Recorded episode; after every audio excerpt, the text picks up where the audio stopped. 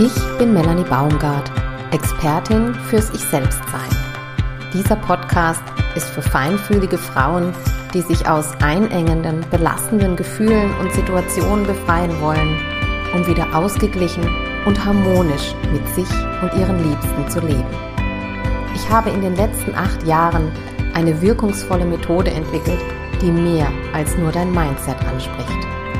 Ich gebe dir hier hilfreiche, direkt umsetzbare Tipps, teile meine besten Erkenntnisse und wertvollsten Erfahrungen mit dir. Mit meinen Impulsen entwickelst du ein ausgeprägtes Körper- und Spürbewusstsein, was wesentlich ist, um ein Leben zu leben, in dem du ganz du selbst bist. Ganz du selbst sein, raus aus der Enge, rein in deine Lebendigkeit. Hallo und herzlich willkommen zu einer neuen Podcast-Folge, Episode 22. Warum du dich verbiegst und über Grenzen gehst und wie du damit aufhören kannst. Hallo, du Liebe.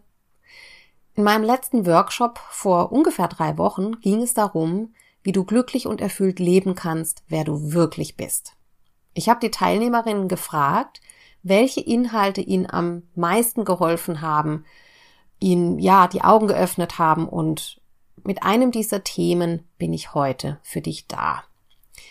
Es geht darum, warum du dich immer wieder verbiegst, anpasst, über deine Grenzen gehst und funktionierst. Du weißt schon längst, dass dir das nicht gut tut und du willst endlich mehr leben, was für dich stimmig ist.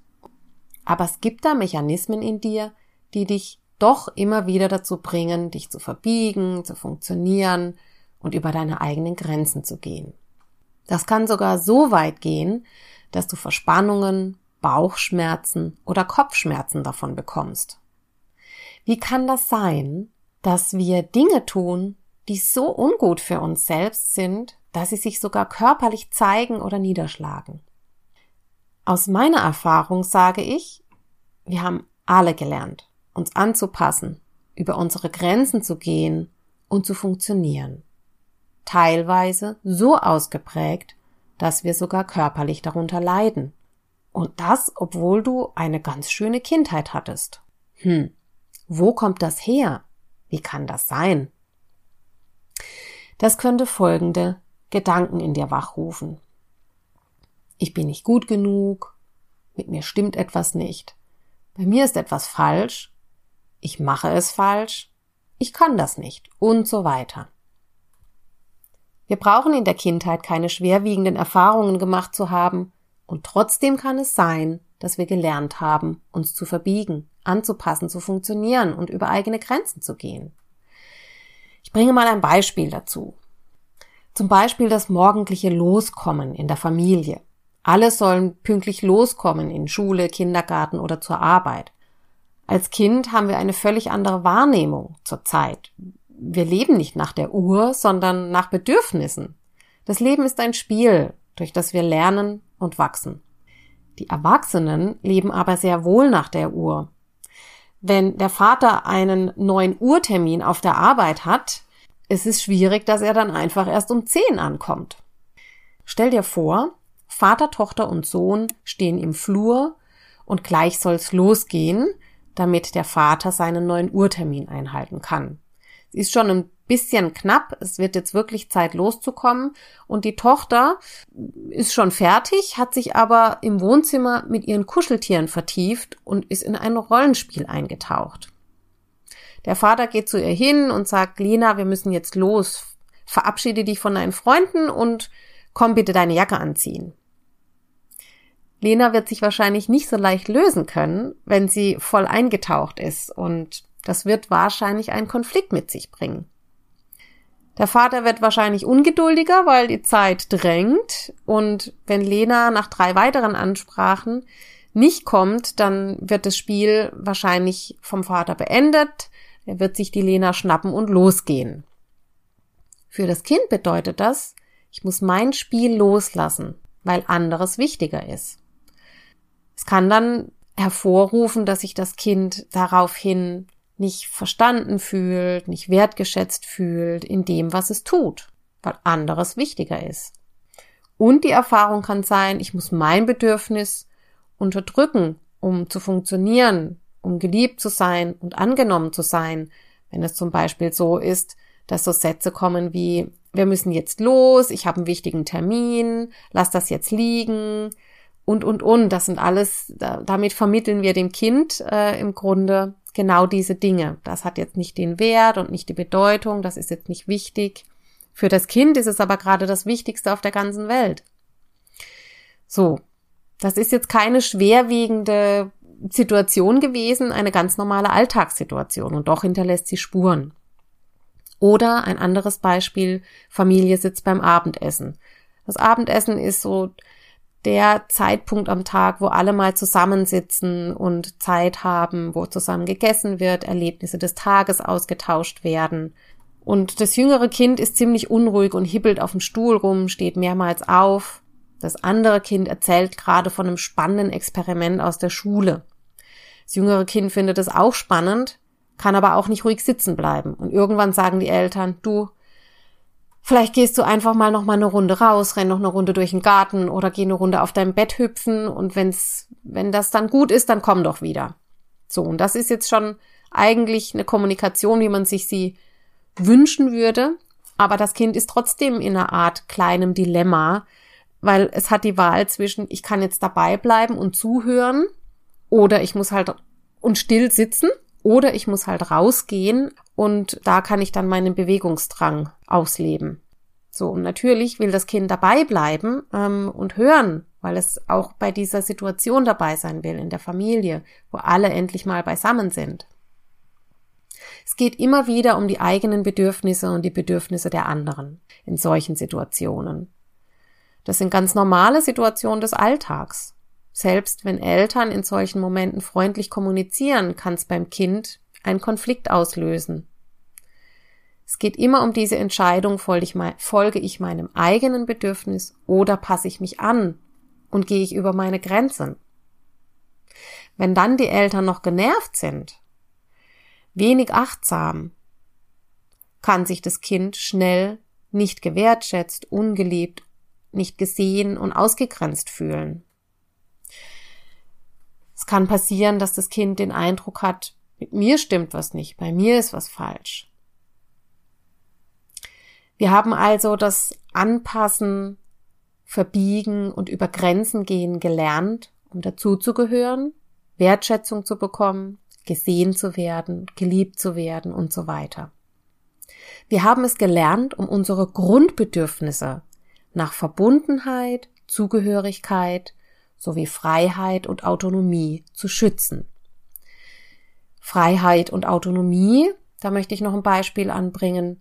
Wenn Kinder anfangen, sie wollen selber entscheiden, was sie anziehen, das ist das, das Bedürfnis nach Freiheit und Autonomie. Sie wollen beim Kochen mithelfen. Das ist das Bedürfnis nach Freiheit und Autonomie. Wenn die Eltern da keine Zeit für haben oder keinen Nerv für haben, vermittelt sie dem Kind, das geht nicht oder das passt nicht und das Kind fragt sich, hä, ist da was falsch dran? So, und dann kommt schon die Irritation. Solche kleinen Momente gibt es täglich einige und jedes Mal passiert etwas im Gehirn.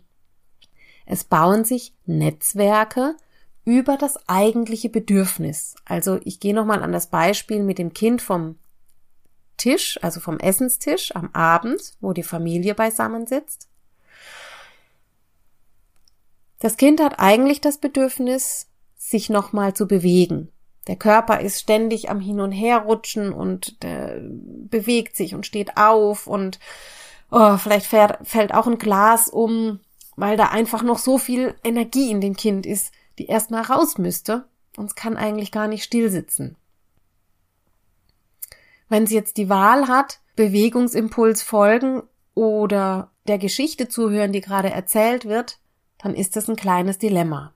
Und in dem Moment, wo das Kind entscheidet, ich möchte hier dabei sein, ich möchte dazugehören, ich möchte auch wissen, was da passiert ist, ich will das mithören, ich will verbunden sein, dann baut sich in dem Moment, also das Kind unterdrückt das eigene Bedürfnis und dann baut sich ein hemmendes Netzwerk über dieses eigentliche Bedürfnis, über den Bewegungsdrang. Und mit jeder Situation, in der du dein Bedürfnis unterdrücken musstest, um dazugehören zu können und so weiter, baut es sich eben in deinem Gehirn ein hemmendes Netzwerk darüber. Und dieses hemmende Netzwerk legt sich direkt über das eigentliche Bedürfnis. Das ist heute von Neurobiologen erforscht. Von diesen Situationen gab es wahrscheinlich Tausende im Laufe deiner Kindheit und Jugend. Und jedes Mal hat sich ein hemmendes Netzwerk über deine wahren Bedürfnisse gebaut.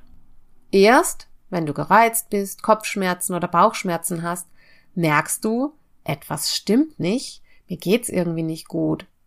Deine feine Wahrnehmung wurde überbaut von diesen hemmenden Netzwerken. Die gute Nachricht ist, das muss so nicht bleiben. Du kannst diesen Zugang zu deinen Bedürfnissen oder zu deinem Körperbewusstsein wieder finden und neu bauen, damit du eben frühzeitig spürst, was du brauchst und nicht erst die Kopfschmerzen, Verspannungen oder innere Unruhe und so weiter dir zeigen, oh, irgendwie brauche ich was anderes, was, irgendwas ist da gerade. Diese Anpassung, das Verbiegen, über Grenzen gehen und funktionieren müssen, hat Auswirkungen auf dein ganzes Leben. Und überall zeigt sich das. In all deinen Lebensbereichen, auf der Arbeit, in der Familie, bei deinen Hobbys, mit Freunden und so weiter. In jedem dieser Lebensbereiche haben die Menschen vielleicht Erwartungen an dich oder du denkst, dass sie das haben, weil du es deiner, aus deiner Kindheitserfahrung so gelernt hast. Die erwarten von mir, dass ich pünktlich bin, dass ich ordentlich bin, dass ich strukturiert bin, dass ich meine Arbeit gut mache und, und, und. Und du versuchst, diese Erwartungen zu erfüllen. Weil natürlich möchtest du gesehen werden, wertgeschätzt werden, anerkannt werden und geliebt werden. Du versuchst sie zu erfüllen, um dein Grundbedürfnis nach Verbundenheit, Zugehörigkeit, Freiheit und Autonomie zu schützen. Und überall verbiegst du dich ein bisschen. Auf der Arbeit, in der Familie, bei den Freunden, im Hobby und so weiter. Und je mehr du dich in den unterschiedlichen Lebensbereichen verbiegst, desto weniger bist du, wer du wirklich bist. Und du bist nur noch am Funktionieren. Und du merkst es nicht mal so ganz bewusst, weil es irgendwie wie normal geworden ist weil diese hemmenden Netzwerke dein wahres Bedürfnis hemmen. Das ist der Grund, warum du irgendwann an den Punkt kommst, an dem du's satt hast, an dem dir alles zu viel ist, dir es über den Kopf wächst und du dich fragst, hey, wo bin ich eigentlich in dem Ganzen? Und das ist auf Dauer unheimlich anstrengend, es macht unzufrieden, bringt oft Missverständnisse in die Beziehungen. Kein Wunder, dass das dann auch Schlafprobleme, Verspannungen im Schulter-Nackenbereich, Zähneknirschen, Migräne, Bauchschmerzen und so weiter mit sich bringen kann. Wenn du leben willst, wer du wirklich bist, frei, glücklich und erfüllt, dann geht das, indem du dein Körper- und Spürbewusstsein wieder entwickelst. Je feiner dein Gespür für dich selbst ist, desto deutlicher und frühzeitiger nimmst du wahr, was du brauchst was für dich stimmig ist und welches Bedürfnis du wirklich hast. Das deine Tür, glücklicher, freier und erfüllter zu leben. Wie geht das? Wie kannst du dein Körper- und Spürbewusstsein entwickeln? So wie sich diese hemmenden Netzwerke in deinem Gehirn gebaut haben, können sich auch wieder die Zugänge zu deinen wahren Bedürfnissen bauen. Das Gehirn ist wandelbar. Das ist längst erforscht und von Neurobiologen nachgewiesen. Und das ist genial. Mit jedem Mal, wo du wahrnimmst, was in deinem Körper gerade ist, welche Empfindung, welches Gefühl, und du diesem Gefühl, dieser Empfindung Raum gibst, baust du die Wege zu deinen wahren Bedürfnissen wieder neu auf.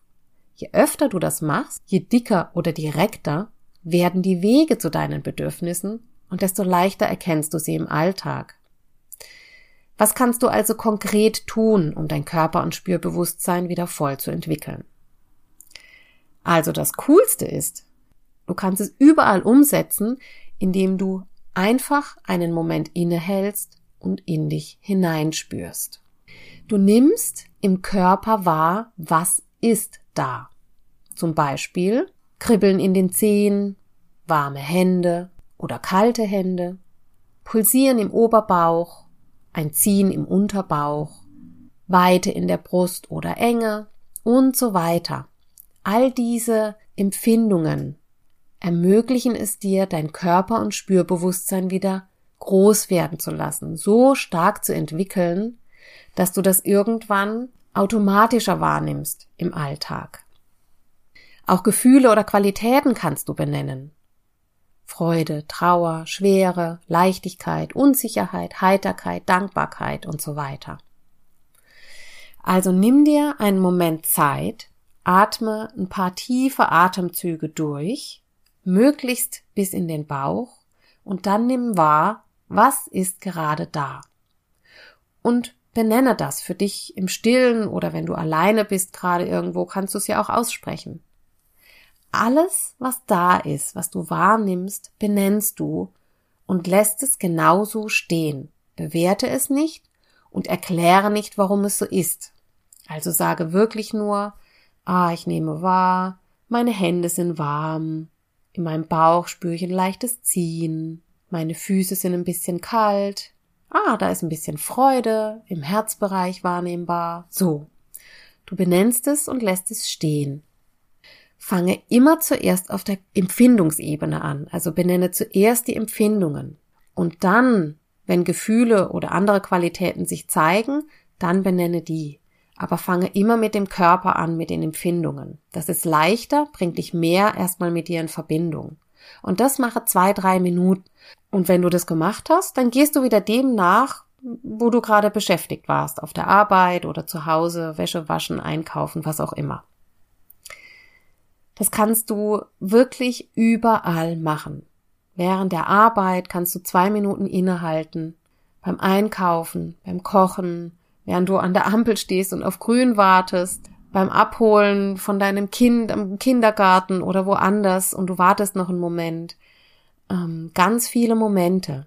Und nutze diese Momente und mache es mehrmals täglich. Es kann hilfreich sein, anfangs klare Zeiten zu haben, so dass du dir sagst, okay, ich mache es morgens beim Aufwachen, kurz vor dem Frühstück, in der Mittagspause, vor dem Abendessen, beim ins Bett gehen, das sind klare Tagespunkte, an denen du das umsetzen kannst. Und irgendwann kannst du es auch ganz frei in deinen Alltag einfließen lassen. Und wenn du das jeden Tag machst, jetzt erstmal sieben Tage lang, wirst du am Ende der Woche verbundener mit dir selbst sein, mehr über deine wahren Bedürfnisse erfahren haben und entspannter sein. Das werden auch deine Liebsten merken. Denn alleine, dass du immer wieder am Tag innehältst, tief durchatmest und einen Moment ja wirklich bei dir bist, das wird dich schon viel mehr entspannen. Das Fazit von heute. Wir haben alle gelernt, uns anzupassen, verbiegen und zu funktionieren, um die Grundbedürfnisse Verbundenheit, Zugehörigkeit und Freiheit, Autonomie zu schützen hemmende Netzwerke, die sich über die Jahre in dir aufgebaut haben, verhindern, dass du wahrnehmen kannst, was deine wahren Bedürfnisse sind. Das kannst du ändern, indem du dein Körper- und Spürbewusstsein wieder entwickelst und neue Zugänge zu deinen wahren Bedürfnissen baust, indem du einfach nur wahrnimmst, was ist. Wertfrei, wertschätzend und mit tiefen Atemzügen wahrnehmen, was ist gerade da. Zuerst die körperlichen Empfindungen wahrnehmen und dann gerne auch Gefühle und Qualitäten, wenn sich welche zeigen. Wenn Gefühle und Qualitäten nicht wahrnehmbar sind, dann lass es los und bleibe bei der Empfindung. Wenn du nach den sieben Tagen merkst, dass es dir damit besser geht, mache mehr davon. Es wird mehr und mehr Entspannung, Gelassenheit, Verbundenheit und somit auch glücklicher sein, erfüllter sein und harmonischere Beziehungen mit sich bringen. Ich wünsche dir ganz viel Freude, schöne Fühlmomente und Entspannung mit der Körper- und Spürübung. Schreib mir gern deine Erfahrungen an info at melanie-baumgart.de. Die E-Mail-Adresse findest du auch in den Show Notes. Wenn du mehr Infos zu meinen Angeboten bekommen möchtest, kannst du dich in die Wandelblätter eintragen. Den Link dazu stelle ich dir auch in die Show Notes. In diesem Sinne schicke ich dir heute ganz sonnige Grüße. Ja, das war's heute mit dem Ich Selbstsein Podcast. Ich freue mich riesig, dass du heute dabei warst. Und wenn du den Podcast mit deinen Freundinnen teilst, mir eine Bewertung dalässt und vor allem ein Stückchen mehr du selbst sein kannst, freut mich das am allermeisten. Danke für deine Unterstützung und wie immer beende ich den Podcast mit einem ah, Raus aus der Enge, rein in deine Lebendigkeit.